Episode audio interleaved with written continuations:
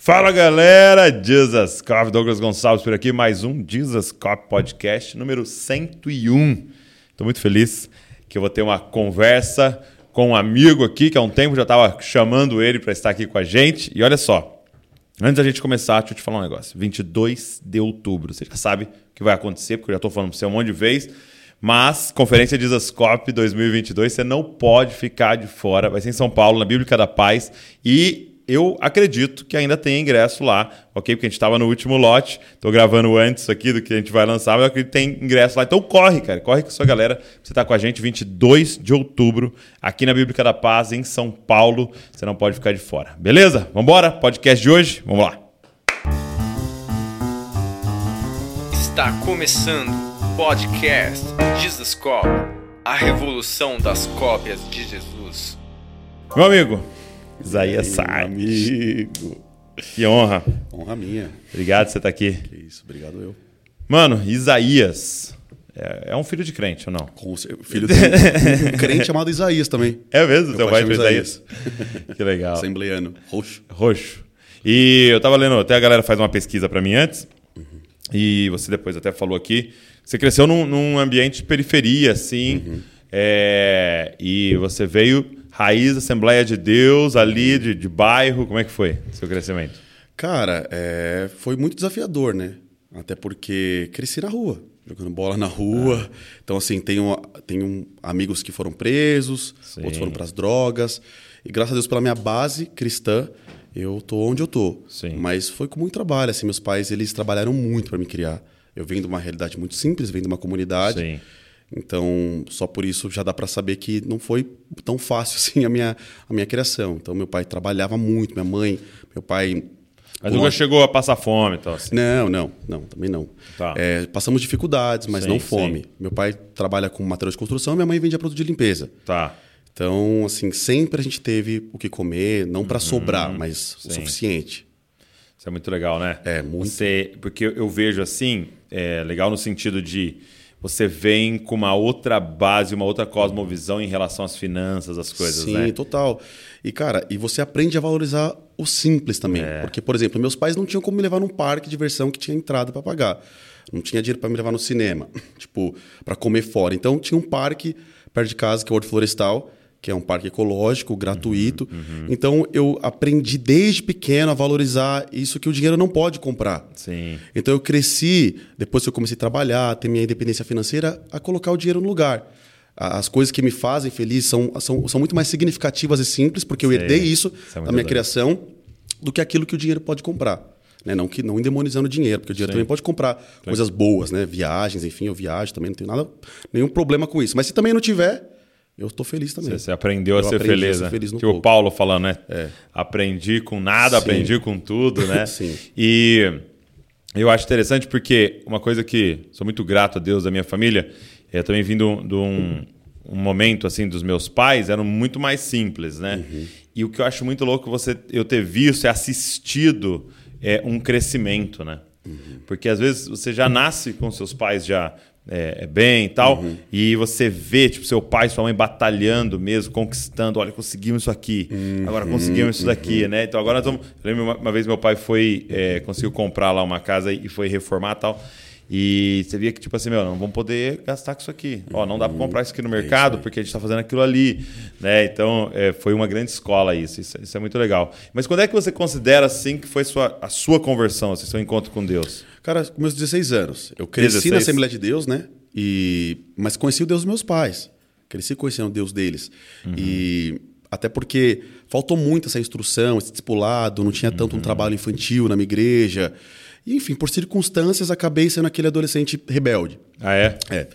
E com- experimentei algumas coisas do mundo, assim, foi rápido minha passagem, mas mais uma rebeldia mesmo. É o suficiente para ver o, o lugar que eu não quero voltar e que Ok. como me feriu esse lugar. Mas com 16 anos, teve uma, uma menina da minha escola. Então, até os 16 foi o período que você ficou fora, assim. Assim, eu, Aquele fora, né? aquele fo- eu, eu acompanhei meus pais indo para a igreja assim, assiduamente até os 14 anos ali, Tá. 14 para 15. Então, dos 15 16 foi esse um, esse um ano, assim, um ano e meio, mais ou menos, onde eu quis é, sair, assim, sabe? Né? Na verdade, eu quis viver uma, experiências que eu, eu me arrependo até hoje. Sim, sim. Que se, que se eu tivesse, tipo, é, a cabeça que eu tenho hoje, com certeza eu não viveria, sabe? Mas com 16 anos, uma menina da minha escola se converteu e me levou, meu, tem uma igreja muito legal que tem uma prancha de surf, enfim. Uhum. Aí eu falei, ah, vamos lá, né? Porque eu cresci nesse âmbito religioso tradicional também, né? Do tipo assim, cara, é, é tudo muito tradicional. Entendi. É eterno, saia. Então, assim, na minha casa, o dia que minha irmã furou a orelha, você tem noção da treta que foi. Você tá brincando. Assim, fechou o pau na minha casa. Assim. É mesmo? É absurdo, assim. Porque tem esse tradicionalismo, né? A gente cresceu na Assembleia de Deus tradicional.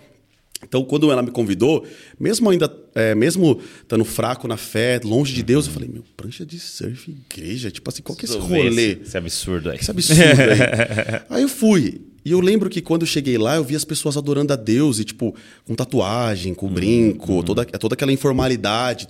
Eu falei, como assim? Tipo, como Deus se apresenta para essas pessoas? Pode isso.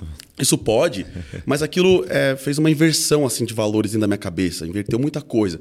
Porque eu achava que pô, Deus só podia se apresentar para determinado tipo de pessoas, para uma hum. determinada denominação, enfim. E eu lembro que eu tive uma experiência com Deus aquele dia. E aí nunca mais saí de lá. Comecei a buscar Deus, participar de células e pequenos grupos, e enfim, depois entrei em ministério. E estou lá até hoje.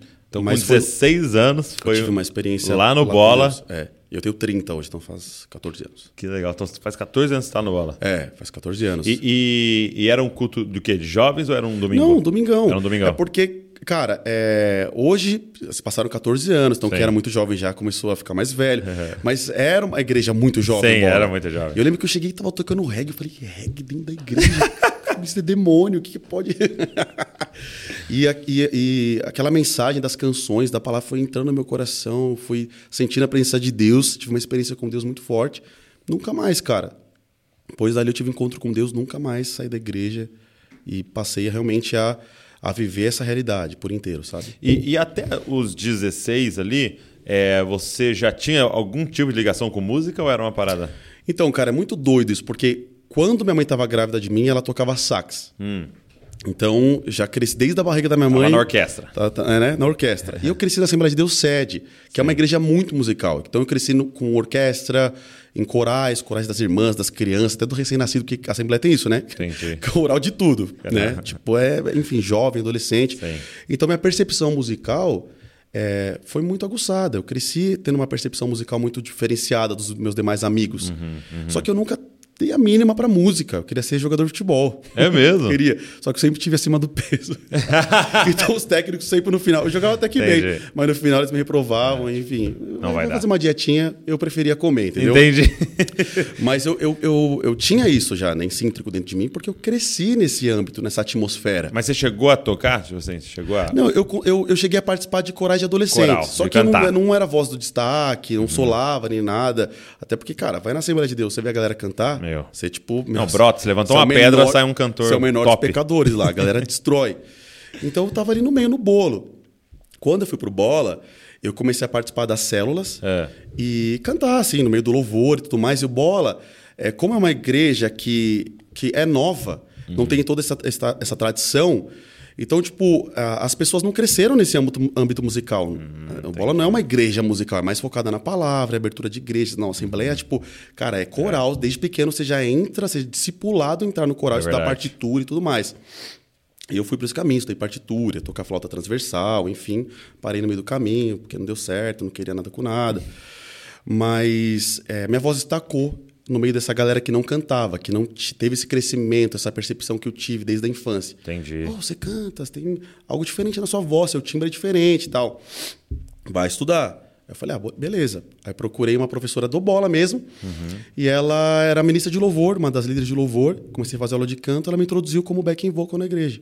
Entendi. E eu fiquei dois anos fazendo backing vocal para ela, enfim. E ali começou toda a minha trajetória, a minha jornada. Entendi. Ali que você começou a, a se envolver mesmo, aprender tudo. É, lá eu aprendi tudo, assim, porque eu fiquei dois anos de backing vocal e ela foi casar, falou: Meu, não tem ninguém para me substituir. Você pode cantar aí nos cultos? Entendi. Falei, ah, Pô, posso, tal, né? Uma oportunidade muito legal. Já, já, Deus já falava muito comigo sobre o meu chamado, sobre o meu ministério.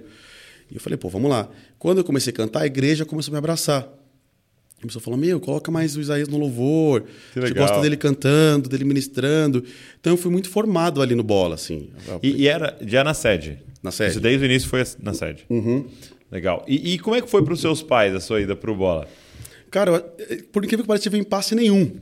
Porque, eles queriam você na igreja. Eles queriam ver na igreja, porque eu já estava naquela fa... eu tava numa fase ruim, mentindo para sair escondido, é, pô, com meus amigos do mundo e tudo mais. Então, para eles, pô, ver eu buscando a Deus foi uma alegria gigantesca. E óbvio que é, eu, eu falei no início sobre, ah, eu conheci o Deus dos meus pais. Eu não estou falando isso com arrogância. Uhum. Não, não. Mas eu, eu digo nesse sentido de comunidade, comunhão, de eclésia. Mas meus pais, eles foram bons discipuladores para mim também. Uhum, Tanto que eu só voltei para a igreja porque no início meus pais oravam comigo quando eu era pequeno, me ensinavam da palavra.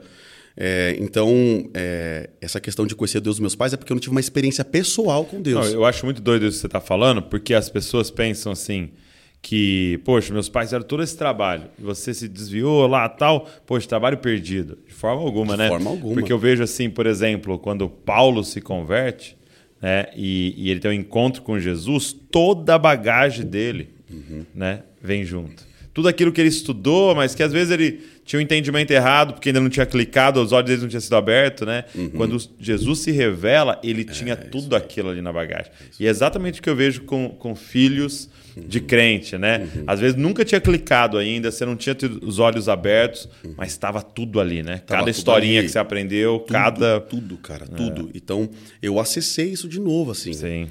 Então, cara, eu sou muito grato aos meus pais, inclusive, porque foi muito difícil para eles me criar. Num contexto como a gente vivia. Meu pai passando inúmeras Tem dificuldades. mais irmãos? Tenho duas irmãs. Duas irmãs. São casadas, inclusive. Então, pô, sempre. E tinha um culto doméstico. Ai, que eu gosto muito de hino da harpa. Uhum. Tenho até vontade de gravar um projeto Você só com hino tem? da harpa. Olha que legal. Porque toda quarta-feira na minha casa tinha um culto doméstico. E era tipo assim, todo mundo com a sua harpinha. Mas era só sua família? Só ou... minha família. Aham. Eu, minhas duas irmãs, meu pai e minha mãe. E aí, tipo, todo mundo com a sua harpa. Nossa, ó, legal, abre lá né? no hino 500. Aí, tipo, todo lá. Então, eu, eu, eu fui introduzido nessa cultura, assim, sabe?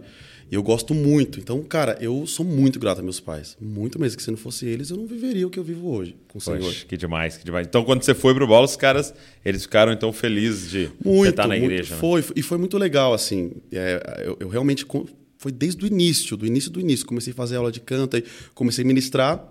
Até o dia que meu pastor falou: Cara, eu, Deus me deu uma visão para abrir uma casa de oração aqui. Uhum. E eu queria que você cuidasse dessa casa de oração. Eu, meu, com 20 anos. Entendi. Assim, eu vou liderar uma casa de oração. E eu já amava a iHope, você esteve lá, inclusive, né? Eu, cara, via lá, tipo, 24 horas, 7 dias na semana no Google, colocava, assistia, achava muito legal, li alguns materiais deles. Aceitei esse desafio. Fiquei seis anos cuidando de uma casa de oração. É mesmo, cara. É, temos 26 anos. Então E qual que era a rotina da dessa casa de oração? Cara, é, na verdade era, eu, eu tinha que começar do zero. O propósito é, vamos é, levantar um altar de adoração na semana, sete dias na semana, 24 horas. ah, era isso? É, era Ah, isso. Poxa. E cada turno tinha duas horas. Então eu tinha que procurar os voluntários, formar equipes. Então, assim, foi muito trabalhoso, mas foi muito gostoso. Solteiro, novo. Então eu mergulhei. Ficava às vezes 14 horas na igreja, 16 horas, dormia na igreja. Eu amava isso. E, e foi lá também que eu aprendi a adorar o público de uma pessoa só, Jesus, É, porque eu era um dos ministros também. Então era eu meu teclado, eu não sou tecladista, mas sei fazer os acordes, fazer os espontâneos, ficava duas horas lá adorando a Deus, Fazendo não tinha seu ninguém. turno. Porque como eu era assalariado pela igreja, Hum. era mantido pela igreja, então eu podia pegar turnos da madrugada, da tarde, onde as pessoas estavam trabalhando, madrugada, porque o povo ia acordar cedo para trabalhar, para faculdade. E eu estava lá, eu era integral, podia acordar tarde, enfim. Então eu aprendi, eu fui formado nesse, nesse, nesse lugar, assim, sabe? Nossa, que demais, mano. É. Que escola. Foi uma escola. foi E, uma escola. e durante esses sete anos, eh, ela funcionou 24 por 7. Cara, a gente não conseguiu 24 por 7 Sim. porque era voluntariado Sim. e as pessoas pô, trabalham, estudam, Ah, enfim. tem horários que são Mas a complexos, gente né? conseguiu quatro dias na semana direto. É mesmo? Diretão, assim. Foi assim, era, era incrível. A atmosfera, assim. Eu tive muitas experiências com Deus lá. Muitas, cara. Cara, a sala de oração, para mim, hoje, é, olhando assim, é uma das escolas mais, mais profundas e poderosas de Sim. Deus para um ministro de adoração, principalmente. Porque, talvez, eu não sei se a galera pegou quando você falou a frase, né? Mas é isso, é você ministrar para a audiência de um. Né? Então, muitas vezes a galera está preocupada em aprender, a, pô, quando tem 400 pessoas na minha frente, como é que eu conduzo tal. Mas a sala de oração te ensina a cantar pensando que só tem um sentado, né? O Senhor. Né? É. E, e isso se tornou até uma dificuldade quando eu comecei a, a ministrar fora. É mesmo? Porque eu não sabia. É, A casa de oração, primeiro que a gente tinha uma regra lá. Hum. A gente não pode cantar canções, adoração horizontal. Sim. Era vertical. Só. Então, é, eu não sabia ministrar as pessoas. Não sabia falar, levanta a mão, vamos lá. Eu, e, e, e minha igreja me deu essa liberdade de trazer isso para os cultos também, de domingo. Então, Ok. é assim, cara, não ministra. Não, não fala com as pessoas, deixa que o pastor Opa. prega. Isso. Adora. Então, quando eu fui é, andando pelas denominações, eu lembro que foi muito difícil. É difícil para mim até hoje. É mesmo? É muito difícil para mim. Porque, cara, é muito gostoso você fechar a porta do seu coração e entrar nesse lugar com Jesus e falar, cara, eu só quero você.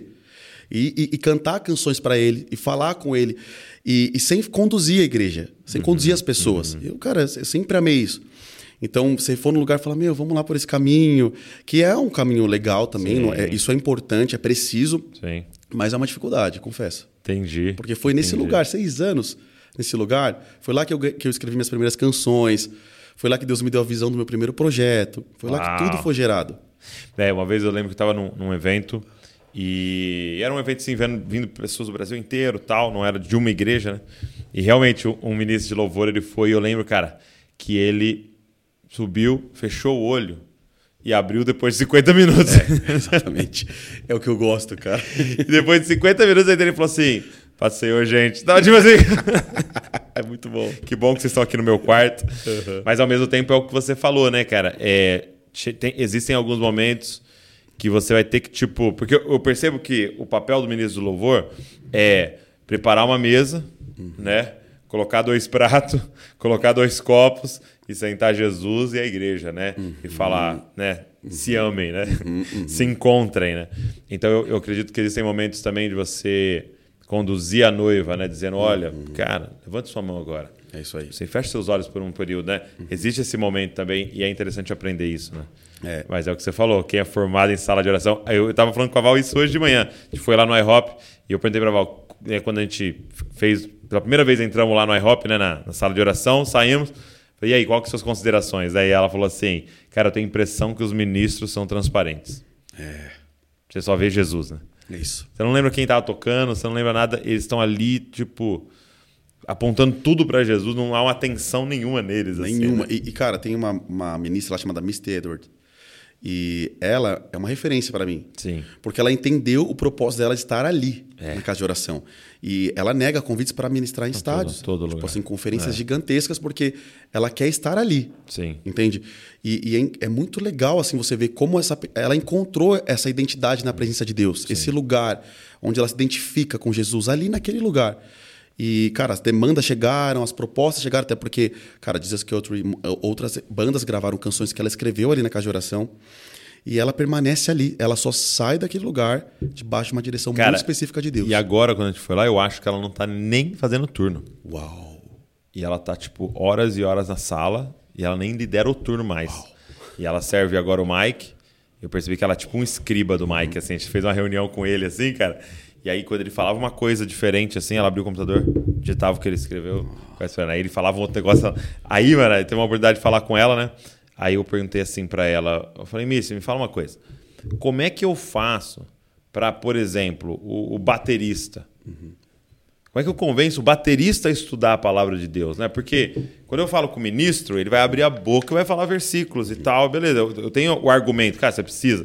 Como é que eu faço com o baterista? Aí ela falou assim: é, você vai falar assim para eles, para os músicos, né? Vocês são responsáveis de expressar quais são os sentimentos de Deus naquele dia. Uau! Entendeu? Ela, a pessoa vai falar o que Deus está falando, mas é vocês que vão expressar, tipo, qual é o ritmo do coração de Deus naquele dia. Entendeu? Eu falei, cara, esses caras vão muito fundo. Muito fundo. Eles vão muito fundo, cara. E- Não, muito, muito. E, e foi nesse ambiente, cara, que a gente foi, que eu fui gerado, entre outros ministros da minha igreja também. Então, E como é que, que surge, então, a ideia de, cara, vamos gravar algo, vamos servir a nação? Como é que foi esse primeiro projeto? Você falou que até foi na sala. cara, há um tempo Deus já estava falando comigo, através de algumas palavras, no meu momento de oração, que era o momento de eu, de eu, de eu ser exposto, de eu, de eu levar a casa de oração. E eu nunca chutei a porta, nunca pedi oportunidade, Ok. nunca, cara, porque eu sempre aprendi, cara, tipo assim, nunca se convide, deixa o Espírito Isso, Santo, né, isso. te convidar, deixa ele abrir as portas para você. E um dia meu pastor chegou em mim e falou, cara, é, eu quero pagar o seu projeto. Eu sei que Deus tem te É dado canções e eu quero pagar o seu projeto. E, pô, eu não tinha dinheiro, eu era tinha, eu tinha meu salário da igreja, que era tipo de boa, dava para Uhum. como um homem solteiro viver tranquilo, mas não, não dava para gastar com nada, ainda mais fazer um CD. Ele falou: Você está aqui muitos anos ministrando, já vi que seu caráter foi experimentado por muitas vezes, está na casa de oração, então acredito que é o tempo de você ser lançado. E aí, cara, ele pagou meu CD, até foi o André. Quando você fala seu pastor, quem que é? É o Rina. O Rina, o Rina. É. Ok. É, e foi até o André Aquino que produziu meu CD. É mesmo? E foi muito especial a composição desse projeto. Só que no meio desse projeto, é, eu gravei uma canção chamada Ousado Amor, Hum. que a can- essa canção foi muito ouvida. Não, nem ia entrar no projeto. É, eu estava escrevendo algumas canções, produzindo com Então você gravou paralelo, ela, É. do projeto. É, é, uma, uma amiga minha foi pra Bethel, ouviu, falou, Uhum. cara, ouve essa canção. Nossa. E eu fui muito ministrado, falei, meu, meu povo precisa ouvir essa, é, é, é, precisa ouvir, né? E, pô, cara, o índice de pessoas que falam inglês no Brasil é, muito, ba- muito baixo. Eu falei, meu, vou fazer a versão dessa música. E gravei. E aí eu falei, André, seguinte, eu quero gravar essa canção aqui. Cara, o senhor tem ministrado muito, tem falado, tem, tem- tido Você muito foi o primeiro a gravar Ousado Amor? Ah, eu não sei se eu fui o primeiro, mas fui um dos primeiros. sim. Eu, eu acho que a versão É oficial lembro foi de eu e o. F-Hope. É, eu lembro de você. É, foi a versão oficial porque o F-Hope fez junto comigo. A gente fez eu, o F-Hope mais algumas pessoas. Que legal. Então nós dois fomos os primeiros a gravar a versão autorizada pelo, pelo autor, né? Pela Sim. Beto. E eu falei, cara, tem essa canção. Eu sei que tá em cima, mas, cara, eu tenho que gravar essa canção e eu quero lançar essa canção. Deus tem falado muito comigo, lancei. E essa canção explodiu. Assim, explodiu. Isso, quando você fala lançou, você fez também vídeo Fiz o vídeo. e, e áudio. aham. Não, e é engraçado a história do vídeo, né? Já É. falei em, algum lugar, não lembro onde, mas é, o meu pastor falou, cara, vou pagar o áudio, porque vídeo é caro, você É sabe disso. é. E aí eu fui lá no banco e peguei o empréstimo. Liguei pro Rodrigo, um, um amigo meu, e falei, cara, você pode fazer o vídeo dessa canção aqui, mas eu consigo parcelar em cinco vezes. Aham. E aí, cara, é, ele topou, falou, não, vamos lá, tal. Ele trabalhava com fazendo vídeo de casamento, ele era bem hora. conhecido nesse ramo. Ele foi, meu, foi o primeiro projeto musical dele. É mesmo. Da. E aí ele topou, fez, cara. Tipo, aí teve um, um belo dia assim que eu, a gente lançou a música, cara, não sabia de nada, de marketing, nada. Eu simplesmente coloquei lá no meu canal do YouTube. Um belo dia eu turma uma corda e o negócio dá 500 mil visualizações. É mesmo, que cara. isso? Aí passou uma semana 2 milhões. Aí, cara, teve um mês assim que, que eu lembro que foi 14 milhões de visualizações no mês No mês. no mês. E o que está acontecendo? Eu não sabia disso. Eu não sabia, não sabia que, isso- que, que isso poderia acontecer. E aí lancei meu CD e foi assim, foi realmente incrível o que Deus fez e faz através dele na- no coração das pessoas. Mas foi muito legal a forma que foi gerado, assim. Eu não, eu não empurrei portas. Sim. Foi tipo assim, o Espírito Santo me, me conduzindo, me, me levando mesmo para fazer isso, sabe? Te expondo mesmo, Te- né? Foi realmente. Só que isso é muito louco, né? E essa história da maioria das pessoas que senta aqui comigo, cara, é tipo assim, porque é, dá muita impressão de tipo, você viu? Surgiu esse menino Isaías aí, Uhum. né? Ele gravou essa música, Ousado Amor, e explodiu e tal.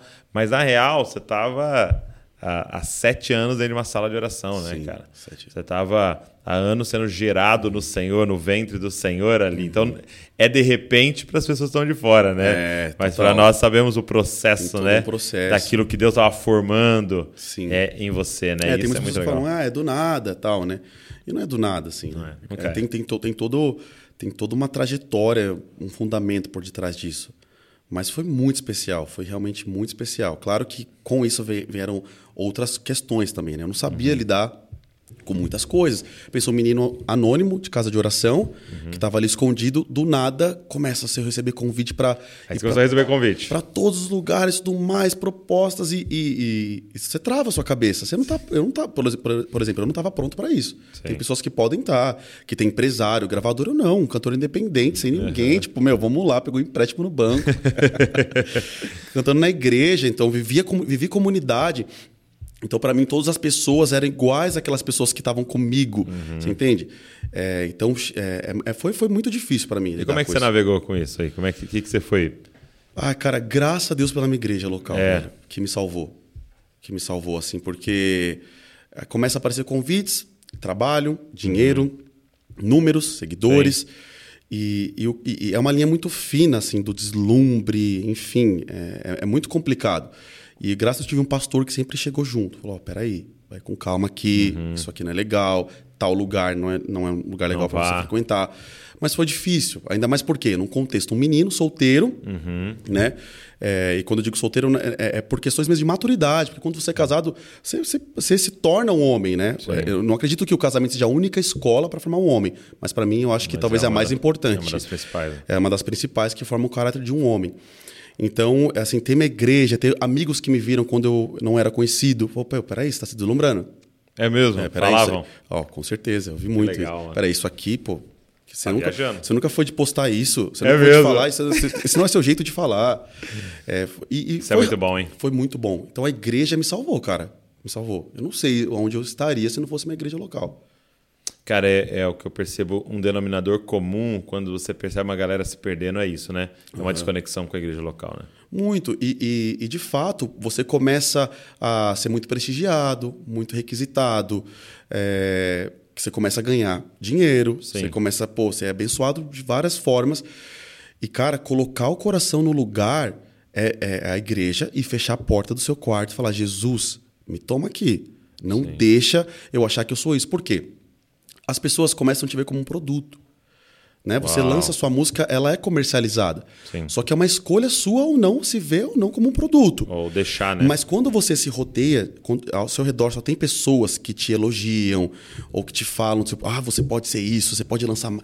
É, quando você vai entrando nesse mundo, vai vendo tanto de glamour e pessoas que te colocam nesse lugar alto, você começa a travar sua mente. Aí você tem que voltar para aquele seu bolinho de amigos que falam: oh, peraí, vamos jogar bola, vamos, vamos- para de falar de música aqui, cara, nada a ver com o que você está falando, pô, você é igual a gente. Então você vai para esse lugar e aí você é curado. Eu, eu- a minha caminhada até hoje musical, é, ela é uma, é uma caminhada que eu, eu amo né, estar nessa caminhada, mas eu sempre tenho que desviar dessas pessoas, desses lugares. Ok, ok. Porque se- é, você entra nesse lugar, aí você já começa, opa, peraí, realmente, talvez eu, eu sou alguém, eu sou alguma coisa. Aham. E aí o Espírito Santo te convence, peraí, você não é nada. Você é um pecador, você é um filho amado, um pecador, volta pro seu lugar de origem. Eu, eu lembro, eu tô fazendo o comentário de Lucas lá, né, com a galera, é, e um dos textos, Jesus envia os caras, né, de dois em dois para uma missão, né? E aí vai, se eu não me engano, 70, eles vão fazer a missão e tal, e aí eles voltam. Aí eles voltam assim para Jesus. Jesus, eu estamos impressionado. Os demônios nos obedecem, né? A gente fala no seu nome e eles vão embora tal, e eles estão vislumbrados, tá ligado? Com a autoridade que tá sobre eles, os dons, né? E aí Jesus fala, pô, que legal, tal. Aí Jesus fala assim, mas não se impressionem com isso. Se impressionem porque o nome de vocês está escrito no livro da vida. Uau, é isso. Então eu percebo que às vezes algumas coisas querem superar a nossa salvação, né, cara? Uhum, uhum, muitas coisas, cara. Porque, cara, eu sou filho de Deus, salvo, viver eternamente com Ele. E às vezes você tá falando assim, é, mas eu queria ser o filho de Deus salvo e famoso. né?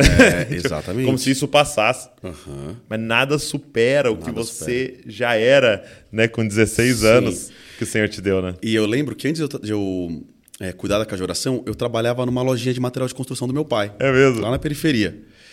E, cara, e eu tava no meu primeiro amor. Então, era uma loja bem pequena, assim, me- menor que essa sala.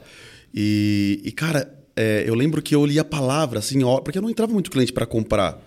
E eu ficava, tipo, seis horas ali na Bíblia. Eu tinha um tecladinho bem velhinho, levava e tocava teclado, evangelizava as pessoas.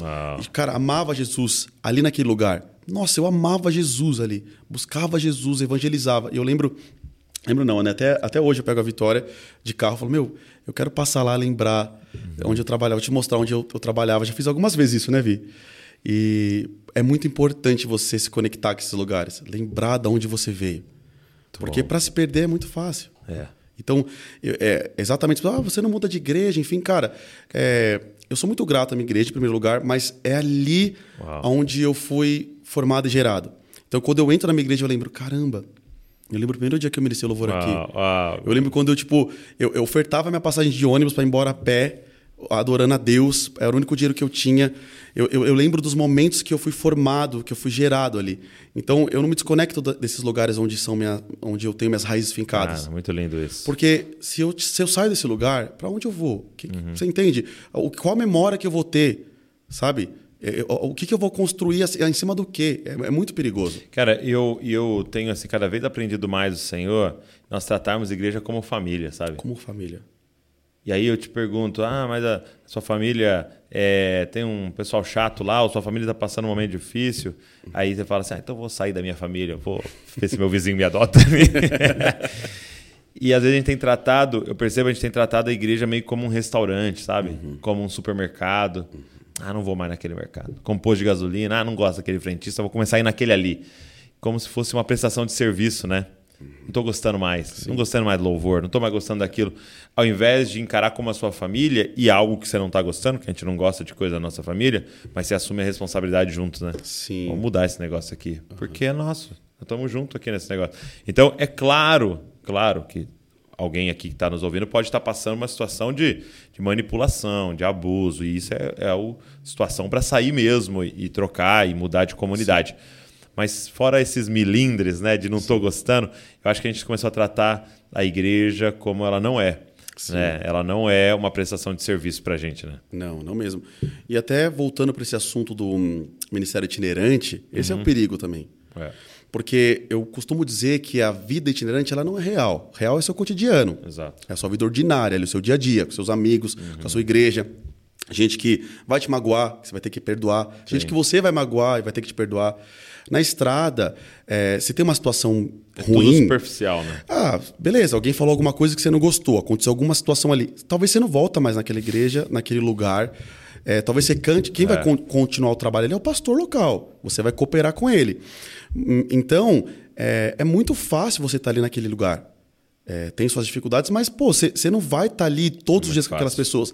Então você não tem, você tem que tomar muito cuidado para não se acostumar com esse rolê. É o cotidiano virar isso, né? É, porque você aí que acontece, alguém te trata mal na igreja, você corta, exclui do Instagram, aí faz isso, faz aquilo, ah, você... e você tem que olhar na cara daquela pessoa e falar, cara, ele é meu irmão em Cristo, ela é minha irmã em Cristo. É porque quando seu, suas irmãs lá deram problema, você fez o quê? É, tá lá todo dia, tá junto. E eu acredito que é o que você disse, igreja é, é isso, é, é isso, ferro afiando ferro, é. entende? A gente estando junto e é uma forma de se lapidar, de se parecer com Cristo. Sem dúvida. E hoje a gente está numa sociedade onde tudo é tóxico, já percebeu? Essa amizade é. tóxica, não sei o que lá é tóxico. Pô, mas a, a igreja precisa dos tóxicos. Exato. A gente precisa ter os tóxicos por perto para estar tá junto, Como é que cara. aprende a perdoar, né? E como aprende a perdoar e como ele vai aprender a não ser. Sim. Você entende? Um dia todo mundo aqui, tá, alguém que está ouvindo aqui tem, já foi tóxico também. Em alguma área da sua vida. Mas se você está é na igreja, você aprende, você é discipulado, você é exortado. Você entende? Você entra no prumo, as pessoas te falam. Entende? É exatamente isso que eu Muito penso. bom, hein? Cara, isso aí, demais, demais. Eu também é, acho incrível a gente criar raízes de verdade uhum. no lugar. Submissão, Sim. entendeu? E, e, crescer junto ali, com certeza é um dos motivos de você estar tá aqui. Uhum. Né? E quantos projetos você já fez? Que ele foi o primeiro. Foi o primeiro, depois eu gravei um DVD. Eu acho que eu, eu lancei agora um. Acho que são cinco projetos que eu cinco fiz. Cinco projetos. É. E já tem um. É, eu vou gravar parte 2 desse, né? Que eu gravei na minha igreja agora, para esse ano, vai lançar ano que vem. Legal. E eu, eu comecei a per eu percebi, assim, é, te seguindo, né? E acompanhando de longe, que o senhor sempre te deu uma abertura muito grande em ambientes bem diferentes, assim, é, né? Como televisão, uhum. como ambientes que não é comum uhum. o, o, cristão estar ali, tendo oportunidade de fala naqueles lugares, né? Como é que foi isso, assim? Por onde começou? Cara, foi assim, literalmente, eu vou falar o termo do nada, né? Mas Deus sabe. Deus sabendo. Cara, primeira vez que eu fui na televisão, hum. é, inclusive foi um episódio muito doido, porque eu errei a primeira. Não sei se você lembra disso. Hum. Eu, eu fui, na, fui num programa de TV na Globo e eu cantei uma música inteira errada. Errada no. Errada, saí do tom. Cantei a música inteira fora do tom. Foi, foi uma loucura. Eu vou chegar nessa parte, É, mas. é, é, é. é, eu lancei a canção Usada Amor. Sim. E uma, uma das pessoas que é a. Como que fala, Via? Diretor de, diretora de mídia? Agente de mídia, alguma coisa assim. Uhum, O pai dela estava internado no hospital, ela ouviu essa canção. Tá. Alguém mandou para ela, ela ouviu essa canção, apresentou para ela. E falou, pô, esse, esse é o Isaías, enfim. Ela gostou de mim e falou, cara, quero te levar na TV. Tipo assim, literalmente, não coloquei um real, Sim, sim. nada, Te nada. convidou. Me convidou. Eu falei, cara, uma oportunidade de, de falar de Jesus, assim, né? E fui lá. Foi muito desafiador para mim, até porque, Uhum. poxa, volta a dizer, foi lá desde a casa de oração, uma casa de oração. Aí chega na televisão e fala, meu, vai começar o programa em um, dois, três, pum, canta. e aí foi nessa de um, dois, três, canta que eu cantei a música inteira errada, assim. Entendi. Eu não tava ambiente, não é meu ambiente, assim, sabe? E aí? E aí que eu engoli seco, sentei no sofazinho lá para dar entrevista no programa. E, e- só que você sacou que você tinha cantado Não, errado na no hora eu Aham. foi, foi torturante, porque, cara, eu tava. eu tava ao vivo para milhões de pessoas. É. Milhões de Era ao pessoas. vivo, né? Era ao vivo, não tinha o que fazer. E aí, eu, eu, inexperiente, entrei antes do violão, enfim. E eu falei, tô fora do tom, mas eu, o que, que eu faço? Eu paro, mas o programa começou e tá todo mundo Mano, vendo. você e aí, pensando tudo isso, tudo isso cantando, assim, foi, foi horrível, foi horrível. suando. Mas tudo bem, né? Deus também tem as formas de tratar o nosso caráter. Exato. né? Me colocou no meu lugar ali. Opa, deixa eu mostrar aqui, tá tudo bem, senta aí, fica quietinho e tal. Aí can- dei entrevista, depois cantei mais duas canções e tal. Aí as outras duas já. Não, já, já deu certo. Mas, cara, foi muito especial, teve muitos frutos, assim. E, e só te usando um parênteses, aqui, é, é, entendendo esse parênteses, né? como é que foi o pós O disso? pós. Ó. Olha aí, ó, gente, aqui- Galera, desascope, Ó. uma mãozinha aqui, ó. Temos patrocínio aqui da. da papaya. O pós, você diz em que sentido? É, porque aí depois a galera veio criticar, zoar, sei lá. Fiquei mal. Fiquei triste. Ficou triste. Fiquei, porque... pô, E você lê as paradas? Você vê? Ah, eu leio, cara. Ah! você lê? Eu leio.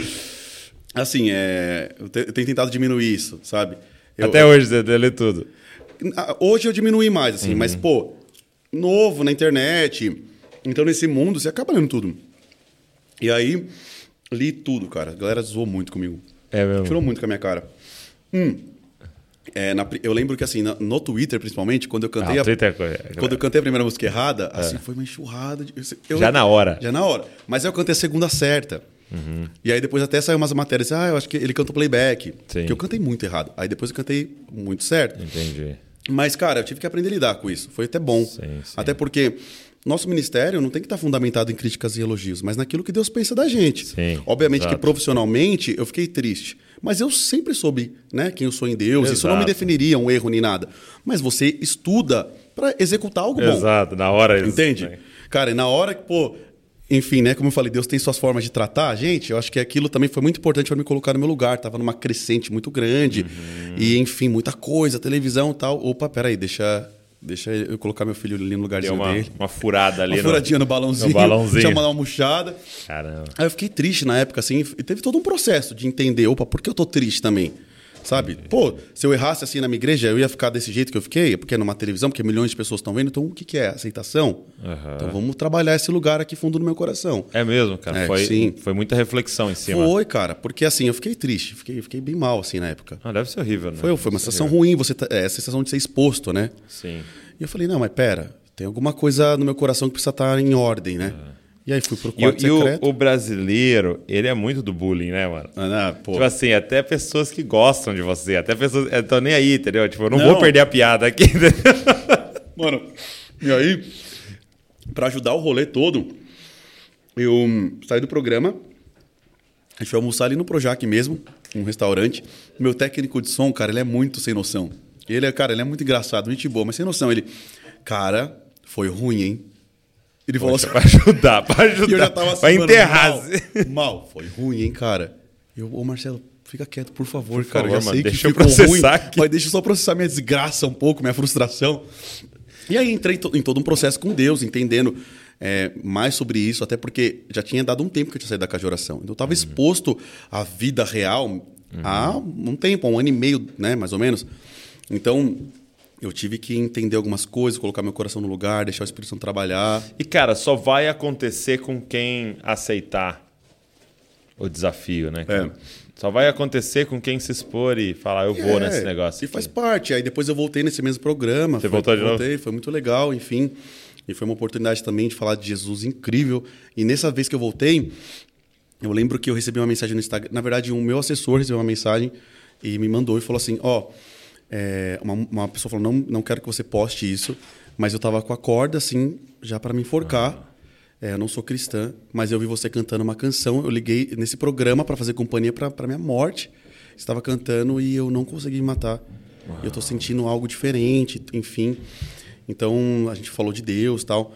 Mas cara, é, a televisão é uma porta muito grande assim para falar do evangelho. Não é a única, até porque a gente tem a rede social que, né, pô, é muito maior. A gente vê até em alguns casos, por exemplo, o, ex- o- o presidente que foi ele- eleito pela, pela internet, assim, não foi pela televisão.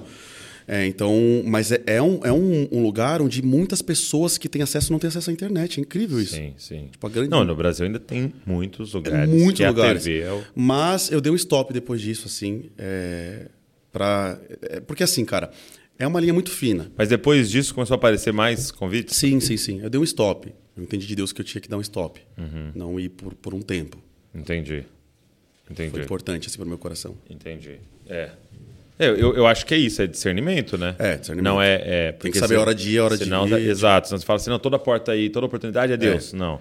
Isso, isso que você falou, é o ponto certo. É, cara, não. né, Assim, nem tudo que reluz é ouro, nem. Não é porque está sendo aplaudido na terra que está sendo aplaudido no céu. Sim. Entende? Então, é, eu acho que esse é o maior desafio do, ministério. Com certeza. Ainda mais quando você está crescendo, que as portas começam a abrir e fala, nossa, eu acho que isso é de Deus e tudo mais. É parar, ir pro quartinho secreto, fechar a porta e falar, Deus, o senhor está nisso. Sim.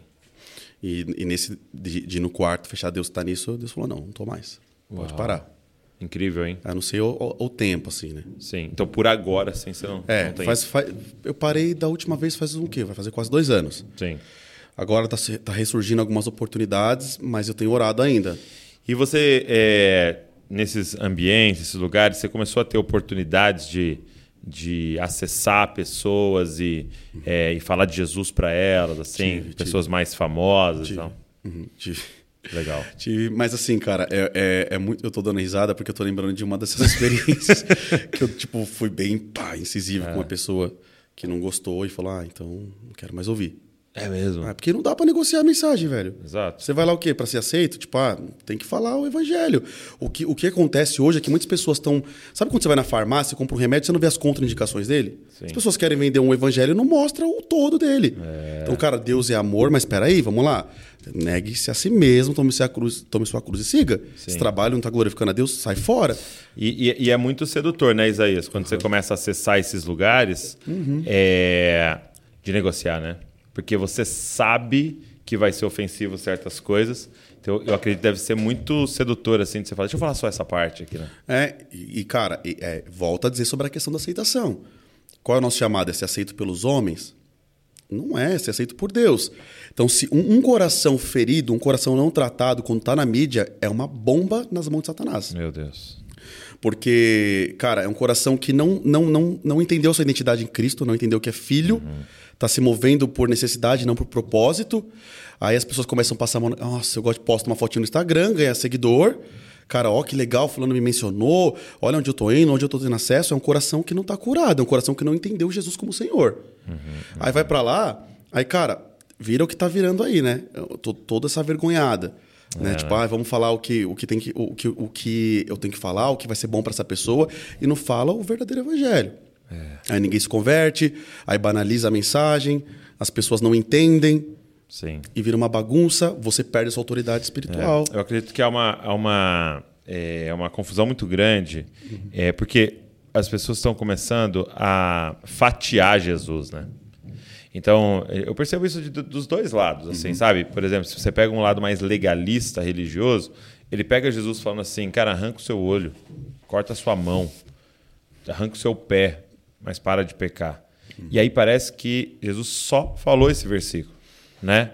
E a gente fala, não, é, né? E o cara quer ir para cima e tal. E tá certo, ele falou esse versículo. Entendeu? Mas também tem lá o versículo que estava sentado com, a com as É prostitutas aí. e com os publicanos e, e jantando com eles, né?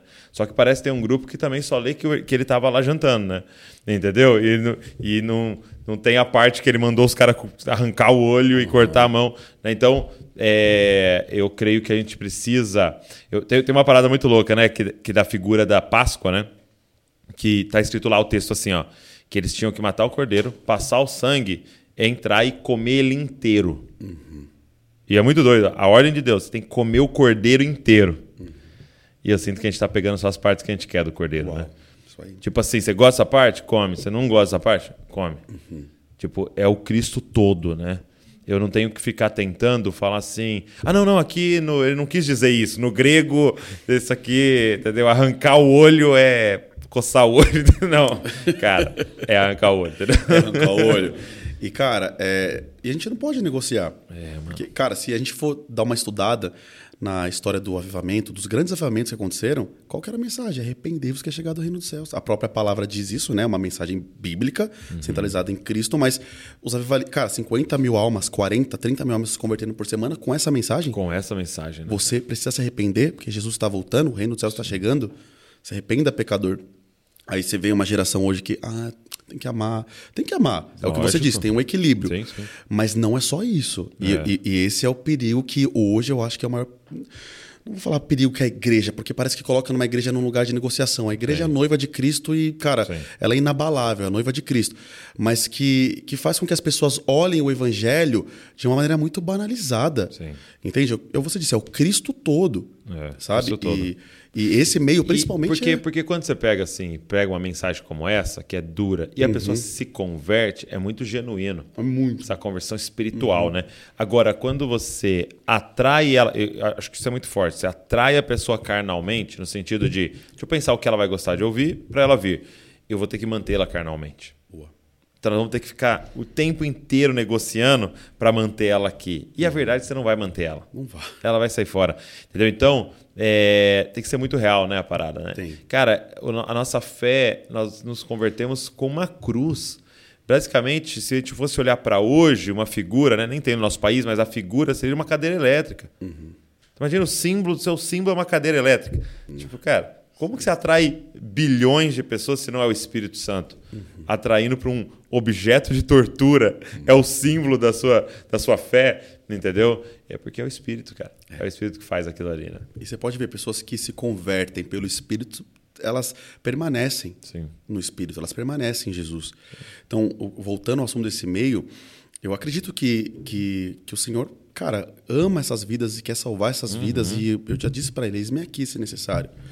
Mas tem a- é a forma bíblica. Deus ele não negocia a sua palavra. Do jeito de Deus. Né? É do jeito de Deus, não do meu. Jesus nunca precisou manchar as vestes dele. Sim, muito bom.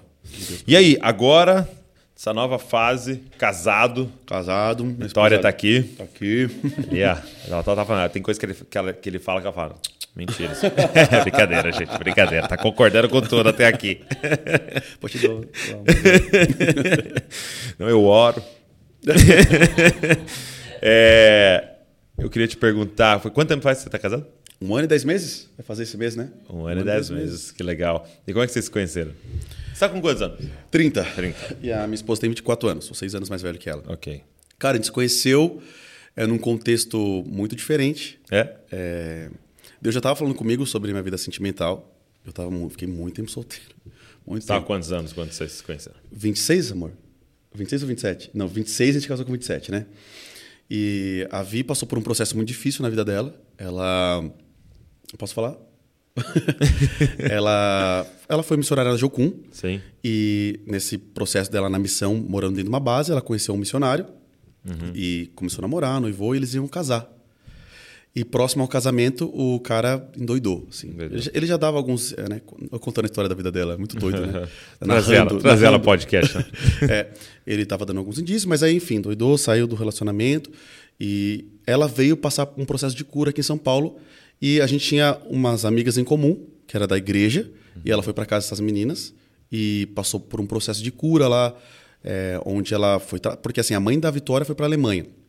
O pai dela é, também tem uma história de abandonou ela quando era pequena, então ela estava sem a família dela. A, a missão era, era, era a família dela, né? Era o lugar que é o lugar onde ela pertencia. Sim. E aí ela veio com esse pessoal da igreja que conhecia ela desde pequena, essa família, e começou a cuidar dela.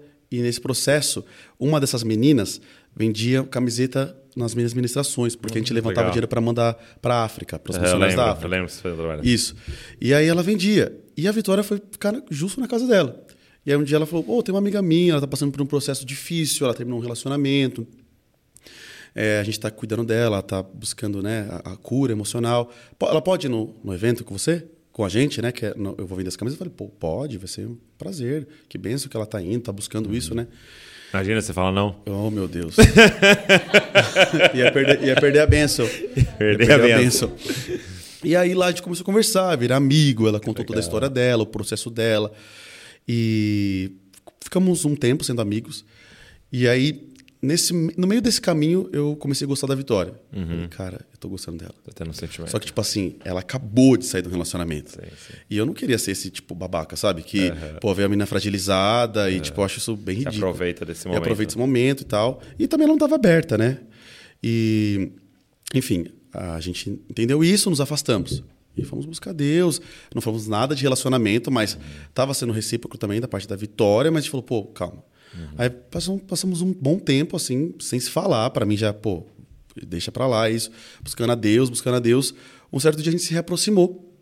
Foi muito legal por, por essa mesma menina. Falou, cara, a Vitória tá curada. Meu, nossa, mandou até mensagem pro menino agradecendo por ter terminado com ela, enfim. É, pô, vocês podiam marcar de conversar. Eu falei, Sério? Ela Tipo, tava fazendo assim? a ponte ali. Tá bom. E a gente começou a conversar, saindo para tomar um café por semana. E aí nisso eu já percebi que o sentimento começou a amadurecer muito, tanto no meu coração como no dela. E aí comecei a falar com meus pastores, meus pais. Falei, olha, tem uma missionária. E contei toda a história. E todo mundo, meu, não, cara, que legal essa história. A gente conhecia ela, mas, pô, que, que bênção, né? Que história linda. Todo mundo ali em, em co- em concordância, sabe? Foi muito legal. Até o momento, assim, que eu pedi para namorar com ela. E como foi? A Vitória tem uma- um histórico de abandono do pai. E foi um, um momento que eu nunca vou esquecer. Foi bem próximo do Dia das Crianças. E Deus falou para mim, escreve uma carta dando Feliz Dia das Crianças para ela. e eu lembro que na hora eu pensei, Deus... O que, que ela vai Será? pensar de mim? Eu tô na fase que eu tô conquistando ela. Fala, que babaca, Feliz Dia das Crianças. Era tudo ou nada, cara. Era tudo orando. Eu falei, pô. Aí tá bom, né? Vai lá. Eu. Aí comecei a orar e comecei a escrever sobre a vida dela. Assim, falei, meu, Deus começou a me dar visões sobre o passado mesmo? dela, sobre como ela sentia é, em decorrência ao abandono do pai. E aí eu lembro que no final da carta é, eu escrevi assim: Eu sei que por muitos anos você quis ouvir um Feliz Dia das Crianças do seu pai. Hum, mas eu quero te desejar um Feliz Dia das Crianças. Né? O Senhor que está mandando te desejar um Feliz Dia das Crianças. Ele é seu pai. E, se possível, eu queria redimir a figura masculina da sua vida. Você aceita? Forte, é mas isso aí, mano. Um foi pedido de namoro, tipo, teológico. meio, meio espiritual, assim, É né? meio Foi uma coisa. profético. Mas. Só que teve, teve, teve. Calma, que tem continuação calma, dessa calma, história. quero ver. E aí, cara, eu lembro e falei, meu, é, eu tava com muita certeza, porque pra você entrar num lugar desse no coração de uma mulher, você tem que ter muita certeza. Porque, cara, pensa mexer nesse ferida, né? lugar. E eu lembro que quando ela recebeu o presente, as flores e tudo mais, é, ela ficou sem falar comigo. Três dias. Ela não queria falar comigo. Eu falei, ah, pronto. E sua cabeça? Cara, eu fiquei, poxa, que vergonha, né? Só que aí eu lembro que eu pensei, tá bom, é, se ela não voltar a falar comigo, eu sei que foi genuíno. E eu sei a motivação do meu coração em ter feito isso. Aí passou três dias assim, eu mandei uma mensagem para essa menina que ela que morava ali na mesma casa, né, da família.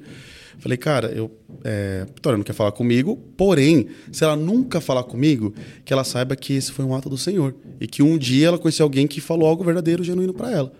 Aí passou um, tipo, mais um dia assim, ela me chamou e falou: Meu, foi muito difícil, você acessou um lugar do meu coração, cara, bem complicado, um lugar assim de ferida. Pô, a história do meu pai, né? Ele me abandonou com cinco anos, eu tenho memórias com ele, cinco, seis anos. Mas eu entendi que foi um ato de Deus. E muito obrigado. Enfim, eu falei, pô, então vamos continuar nossa conversa. não, não me abandona, não. No Natal você mandou o quê? Ou então, né? Vocês muito Feliz Natal. É, mais leve. assim. Mais leve, né?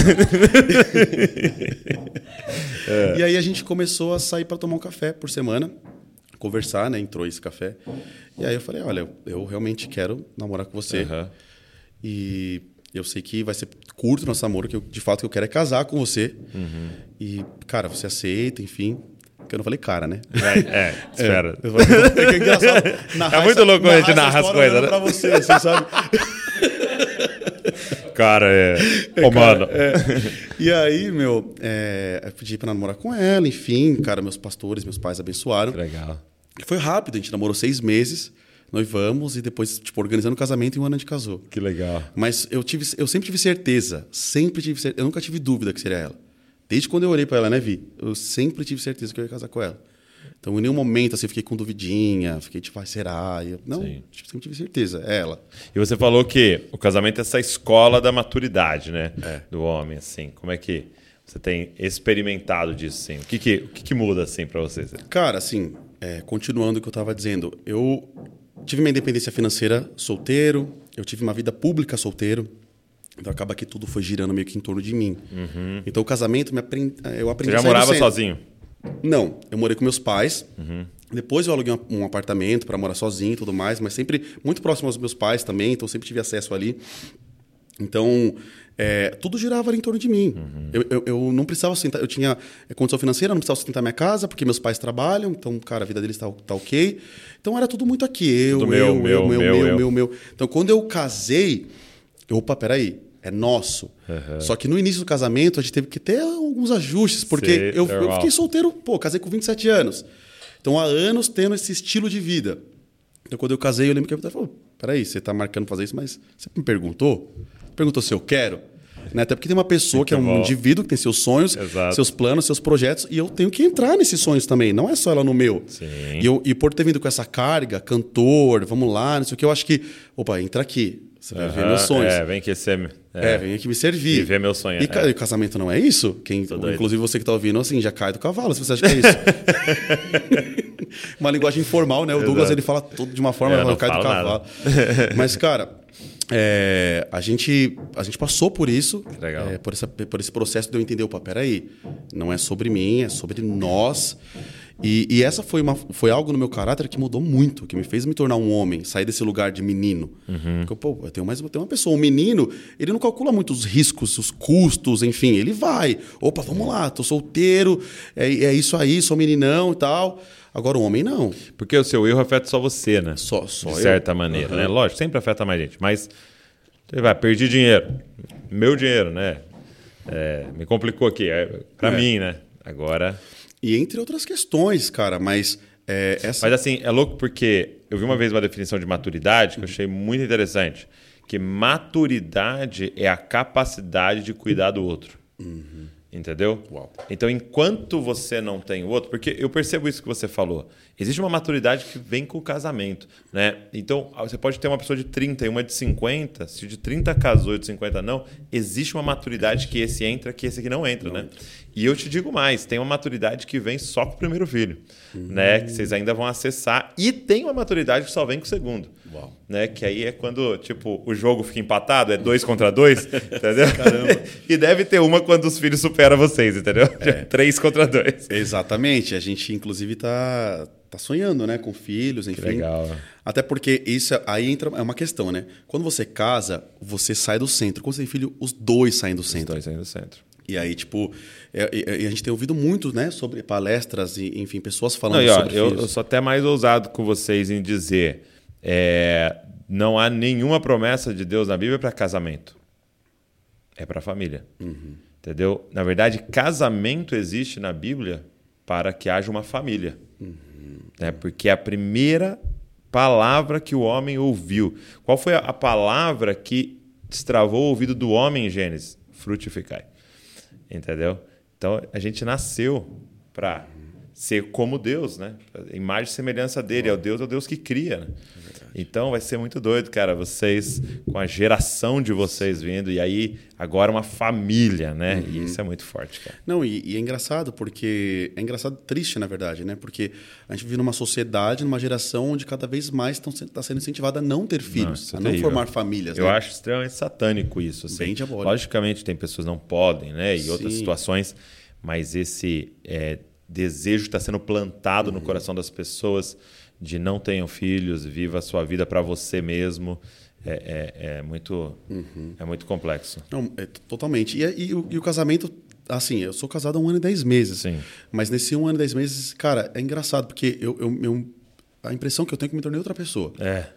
E, até nessa questão da gente falando dos convites, né? É, cara, agora nós dois, a gente pode discernir juntos. Muito bom, muito Às bom. vezes a gente recebe convites assim, meu, e aí, você vai ter um, um evento X, alguma coisa, um canal de TV, a gente senta junto e ora junto. É, Pô, é. não tô- Vitória, o que, que você está discernindo aí? Cara, não. Uhum. Então, não, vamos lá. Então é muito bom estar em dois. Não, muito bom. É muito bom Nossa, estar em é dois. bom. Cara, já fui. Nossa, a Vitória me ajuda demais. Meu Deus do céu. Eu vou fazer 14 anos esse ano. Uau. Casei com 20. Com 20? eu e a Val. Eu e ela Caramba, tínhamos legal, 20. cara. Começamos a namorar com 17, estamos com 20. Então nós vamos fazer 14 anos. Apesar de sermos novos, 34 anos, né? Uhum. Então vamos fazer 14. E, cara, é muito louco. Quando os dois têm um relacionamento com Jesus, cada ano vai ser melhor. Né? Eu gosto muito da figura de Jesus num casamento, porque Jesus inaugura o ministério num casamento ali em João, né? É, e ele vai no, em, em Caná da Galileia e tem um- uma coisa interessante, né? Que acaba o vinho, tal, vinho é sinal de alegria, né, na Bíblia tal, acaba o vinho e aí ele multiplica, ele, ele transforma a água em vinho e aí o mestre sala, mestre de cerimônia, ele pega o vinho, né, que foi transformado e fala, aconteceu um negócio estranho nesse casamento, porque em todos os casamentos serve-se o melhor vinho primeiro e depois o xoxo, depois o mais barato, né? Então é como se ele falasse dessa figura, né? Em todos os casamentos, parece que tem uma alegria abundante no início e vai diminuindo, né? Aí ele falou, mas esse aqui foi diferente. O vinho do final é melhor do que o do início. Uau. Então, é essa parada quando Cristo está num relacionamento, né, cara? Porque você, ano que vem, tem que ser um Isaías melhor, cara. Mais parecido com Jesus, a vitória tem que ser uma vitória melhor. Ó, uma vitória melhor. vitória maior. Profético. É, Bem, bem vitória. Então, assim, é, por quê? Porque você está caminhando com Cristo, então ela tem que estar mais parecida com Jesus. E daqui em 2025, mais ainda, 2030, mais ainda. Então nós temos que nos encontrar daqui a 20 anos e falar, cara, tá muito melhor. Porque Cristo está na nossa vida, né? E que maravilhoso isso, né, Ah, cara? isso é muito doido, Nossa, cara. é muito, é muito bom pensar nisso. Pensa Tem noção, bom. tipo, viver com a esperança que, que é viver com Cristo, a alegria que é viver com Cristo. Isso é uma coisa que não se explica, cara. Se Não. vive. Tipo, uma sociedade quebrada onde os casamentos são negociados por qualquer coisa. Em Cristo, você tem a esperança do melhor vinho assim ser adquirido com o passar dos anos. Sim. Você tomar o melhor vinho com o passar dos anos. Isso é maravilhoso. É, você saber que a expectativa para o ano que vem é melhor do que esse É, ano. é maravilhoso E do próximo isso. é melhor do que. Entendeu? Então é, é muito doido você viver isso de glória em glória, né? Nossa, De e é tão bom glória. quando. é- é- é essa sensação que eu tenho, assim, quando se encerra o ano, eu falo, cara, esse foi o melhor ano da minha vida. Que legal. Porque, cara, não tem como você viver a mesma coisa com Cristo, porque ele tem novidade de vida pra gente. Sim. Então, todos os anos eu, eu olho e falo, meu, melhor ano da minha vida. Assim, cara, é Cristo. É Cristo. Cristo nós. E, Cristo e a questão do casamento, né? Uma coisa que eu sempre penso muito é que é uma aliança, né? E, e- e a gente tem que estar de acordo, né? Só que, cara, você pensa em quão complexo.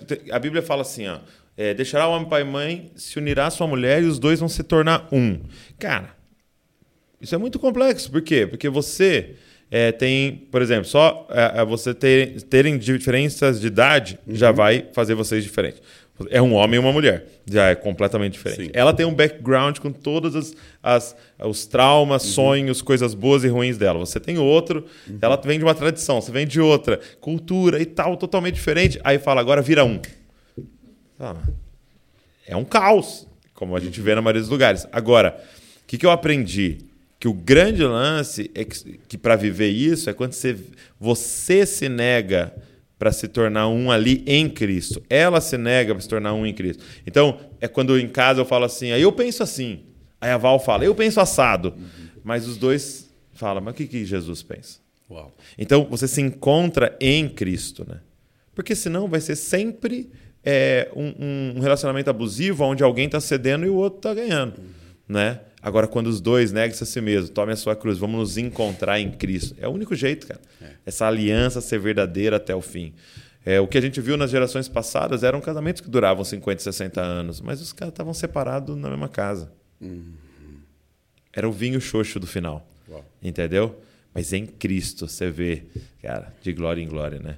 Isso é maravilhoso. E uma outra coisa que, cara, que eu tenho assim, é, quando eu vou ministrar casamento, tenho falado dos caras, é, cara, isso aqui é o seu maior ministério.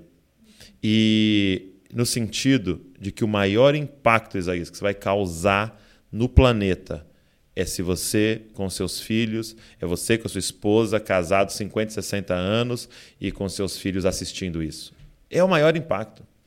As músicas que você fez vão causar um efeito, um, causar um efeito na vida das pessoas. Mas se você deixar uma geração com o exemplo de um pai fiel, de uma mãe fiel até o fim, cara, isso não tem, não tem comparação. Um dia meu pai estava ministrando de família no, na nossa igreja, aqui na família de Scope, e aí ele pegou, não sei se você já viu isso, a árvore genealógica do Jonathan Edwards, que foi um avivalista, né, um teólogo americano, o Jonathan Edwards, ele pegou a árvore genealógica dele e tem a árvore genealógica de um cara que era é alcoólatra. É, do, mesmo, eles viveram no mesmo ano, né? Então ele tem as duas árvores genealógicas. Um pesquisador pegou os dois. Mano, você olha a árvore genealógica do Jonathan Edwards.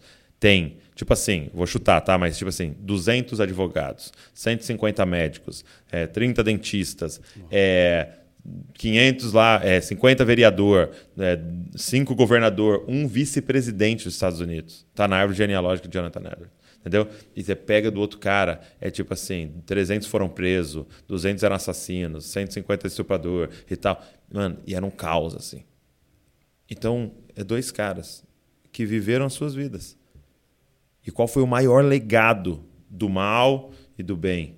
É a família, a forma que eles viveram família, a forma que eles é, é, foram fiéis até o fim. Uhum. Entendeu? É, a gente não tem noção do impacto que a gente vai causar, entendeu? Uau. E, cara, que você tenha uma família abençoada. Não, seja eu, o seu maior legado. Eu vim gravar um podcast ou ser discipulado, assim, porque eu tô sendo discipulado. tô assim, meu Deus, eu tô recebendo. Depois real. os caras ficam reclamando que eu falo não, muito no podcast. Não, não, cara. isso. Não, eu, pô, foi muito bom que você falou. Obrigado amém, por ter falado amém. isso. Que e isso. a gente veio conversando sobre isso, inclusive, né? Na verdade, tem, a, a, gente tem falado muito sobre isso, sobre o primeiro ministério. Sim. Né? Porque, cara, principalmente nesse meio que eu vivo, que, uhum. é, que é o meio da música, uhum. é, itinerante, você tem que tomar muito cuidado para não inverter as prioridades. Sim, é muito fácil. Até porque são muitas, é muita demanda. Mas a demanda, o que ela faz? Ela te usa, ela te seca e depois ela te joga fora. E ela é. vai levantar outro. Esse é meio um produto, né? É um Como produto. Disse, né? E, cara, a demanda não tem que submeter. A gente, nosso propósito não tem que estar submetido à demanda, mas a demanda é o nosso propósito, aquilo que bom. Deus confiou pra gente. E, e essa é uma linha muito fina. Voltando a dizer o que a gente falou. Ah, pô, mas Deus me chamou para cantar, para pregar. Então, pô, eu acredito que eu estou estabelecendo o reino de Deus na terra. Cara, mas a família é seu primeiro ministério. Então, ah, pô, que adianta postar lá, tô com 40 agenda no mês, 30 agenda, mas e sua família, como tá? Seu casamento, sua igreja, sua, seus amigos, como que tem sido aí a, a, o seu dia a dia, né, com Jesus, sua vida com Deus. Então, é uma das coisas que a gente calcula muito, sempre o custo disso, e, e, eu sou muito chato, eu não aceito, tipo, se eu vou aceitar todos os convites que eu recebo, eu não, não viveria. Sim, sim. Então eu já tenho, é, eu já sou bem chuto em relação a isso, e ano que vem vai cair mais da metade ainda do que eu já tenho feito, que é pouco. É exatamente porque eu tenho visto, cara, é, não sei, você provavelmente você cuida uhum. de pastores e ministros, mas muito, muito, muitos filhos de pastores e ministros revoltados com a igreja. É, muitos casamentos sendo casamentos de fachada Muitas pessoas é, destruindo suas famílias pelo ministério, né? Opa, tudo certo aí? Ah, ok. Foi outra, né? Ah, ok, tudo bem. Mas pelo ministério, né? Sim, e, sim. E, e, e, é muito complicado isso. Eu tenho alguns, até alguns conhecidos que é, tiveram muitos problemas com seus filhos, com seus sim. casamentos, enfim. É, mas, cara, é, é, é, é, um, é meio que um. Parece que é um vício comportamental. Meu Deus, a demanda, preciso ir, preciso aceitar. Preciso... Cara, Deus falou que você vai pregar o evangelho, mas não falou que você vai viajar o mundo em um mês, entende? Sim. Então a gente tem muito esse cuidado dentro da nossa casa. E, cara, te bom. ouvindo falar isso só confirma que a gente tem conversado. É, eu lembro que um dia eu e a Val estávamos nessa dúvida, assim, pensando sobre essa questão dos filhos, né? uhum. né? Quantos filhos e tal. Uhum. E algumas palavras, assim, foram muito violentas com a gente, né? Eu lembro que um amigo ele estava conversando comigo e aí ele falou assim: Ah, foi um pastor lá na nossa igreja, né? E aí ele falou assim para a igreja, pregando assim: Vocês aqui servem a mamão. Mamão, né? Mamão. mamão servem a mamão. aí é, a galera ficou assim, né? Tipo, como assim? O cara falou que ele serve mamão, né? Ele falou assim: Deixa eu te fazer uma pergunta. Para quem vocês perguntaram quantos filhos vocês deveriam ter? Para Deus ou para sua conta bancária? Para quem vocês perguntaram qual faculdade vocês deveriam fazer? Para Deus ou para sua conta bancária? Para quem vocês perguntaram? Entendeu? E aí você começa a pensar e perceber que você está contaminado, está fazendo os raciocínios não baseado no que Deus quer, mas no que as minhas condições, uhum. né? É, e aí uma outra pessoa procurou a Val e falou assim, cara, tem uma palavra para você, a família de vocês é muito boa para ser pequena né? É muito boa para ser pequeno. Então, aquilo que vocês carregam, cara, aquilo que Deus formou em vocês, precisa ser passado, uhum. sabe? E para o maior número possível aí de filhotes. Uhum. É. Não, a gente quer muito, cara. A gente está. Nossa. Mas, cara, é exatamente isso. E, e, e por que eu quero diminuir muito esse ritmo Sim. de vida, que já não está sendo muito. Uhum.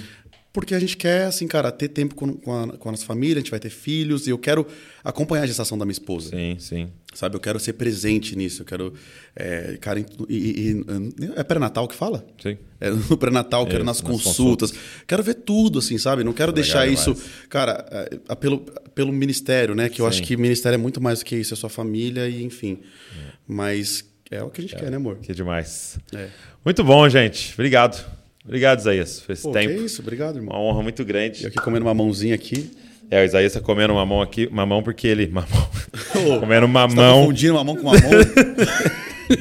Gente, esse é, um, esse é o mamão. Mamão. O mamão é o do, do dinheiro lá da Esse Bíblia. aqui o não demônio. tá, tá só ouvindo, ele tá comendo mamão. Né? Porque tá com um Tô com problema no esofagite, cara. né? Olha que eu arrumei pra minha cabeça, né? Aí Então tô tem o- tratando esofagite. Tem que comer na hora certa, as coisas certas. certa. Aí o, irmão Douglas pediu pra buscar uma É, pra servindo no meio aqui. Mas, cara, muito feliz de estar aqui, Douglas. Obrigado, Sou cara. Obrigado. Da sua vida, sua família. Amém. E, aí, e, cara, o que você falou reflete na sua vida, velho. Amém. Você tem uma família muito coesa. Cara, eu, eu, eu sigo sua esposa, eu sigo você, e eu vejo a forma que vocês lidam com o outro. Eu sei que a internet é recortes, Sim, sim. mas você consegue ver a, essência do bom ali, né? Você sabe quando a pessoa ela tá, ela tá falando algo verdadeiro e a forma que vocês expõem a verdade é muito diferente, muito bíblica, muito centralizada em Cristo. E eu admiro muito a família de vocês. Inclusive, é uma família referência pra gente. Poxa, cara. Obrigado por essas palavras e, e cara, eu quero te honrar aí pela sua caminhada, por todos esses anos você discernindo no Senhor os seus passos aí e você tomar essa decisão de ter um foco na sua família, cara, isso vai ser incrível o legado que você vai deixar.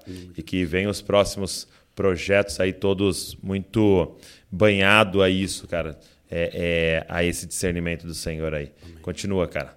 Grandes coisas o Senhor vai fazer ainda. Amém, meu amigo. Amém? Tamo Honra junto. demais. Meus amigos, obrigado você que ficou aqui assistindo, ouvindo até aqui. Que Deus abençoe você. Ó, te pedi um negócio pra você. Pega esse link, manda pra galera aí, pra mais pessoas poderem ouvir essa conversa, esse tempo de mesa abençoado aqui também. É, deixa um comentário que o Senhor ministrou no seu coração aqui. Também segue o Isaías em todas as redes sociais lá. Deus abençoe você e não se esqueça, você é uma cópia de Jesus. Valeu.